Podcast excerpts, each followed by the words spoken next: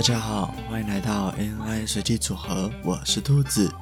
今天这集要接续上两集，是有关于接口的问题。前面有提到，目前的接口形态分成一数位讯号，二类别讯号。这里稍微复习一下，VGA 普遍是蓝色的接口，又称 D-Sub，是三排十五帧的接口，传输的是类比讯号。DVI 普遍是白色的接口，分成 DVI、DVI-D，I 结尾的是类比讯号。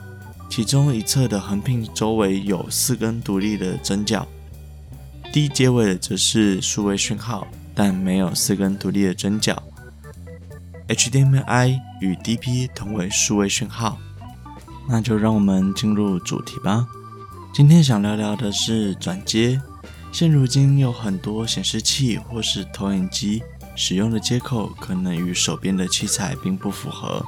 例如较古早的显示器可能只有 VGA 的接口，或是新一点的电视盒只有 HDMI 的接口，因此需要透过转接器才能输出画面。所以这一集的节目主题才会是转接器。那就先说说目前转接器的原理吧。倘若只有类比转类比，或是数位转数位，基本上不需要供电或者是晶片，只需要小小的一颗转接器即可。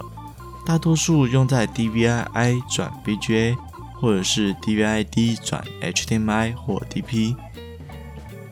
只要同样讯号的转接器都可以实现双向转接，所以不论是要接在显示器上，或者是器材上，都不会影响输出，只需要考虑如何走线而已。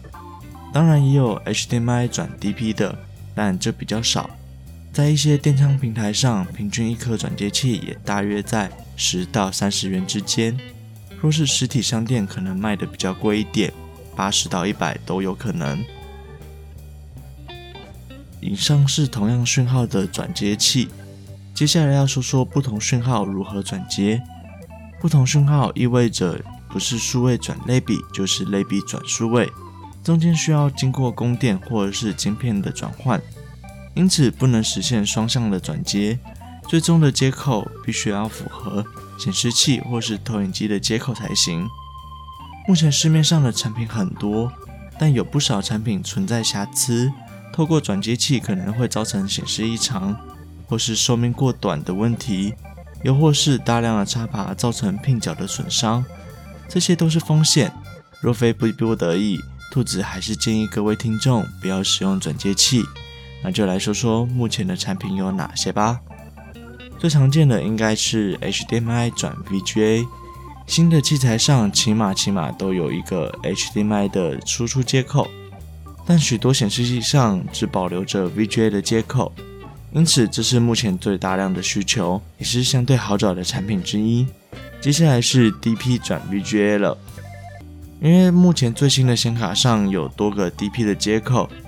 对于多显示器需求的听众会比较需要，但相对于 HDMI 来说比较少一点，不过也不是很难找。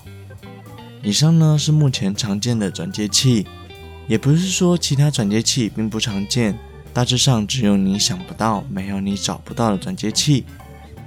最后，兔子给出一个比较实用的建议，基本上转接器都是一条线拖一个盒子的形态出现。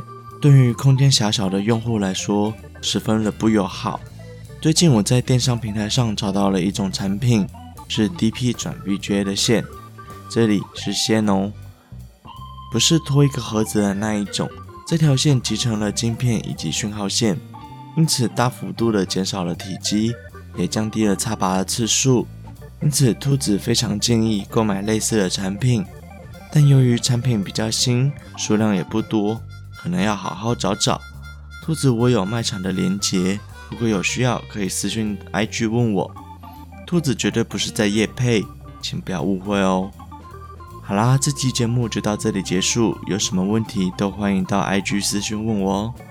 另外，兔子最近参加了一项 Podcast 互捧计划，今天要介绍的节目是海敢搞事，主持人泰雷蒙。内容是海敢搞事，绝对给你最主观的不理性分析，欢迎大家跟我们一起来搞事吧。喜欢 ANI 随机组合的朋友，现在都可以在 SoundOn、Apple Podcast、Spotify、Google Podcast、KKBox 上面搜寻到我们的节目喽。另外，ANI 随机组合有自己的 IG 啦，IG 是 ANI 底线 RAND 点 COMB，欢迎追踪、分享、留言。这期节目就到这里结束了，我们下周再见，拜。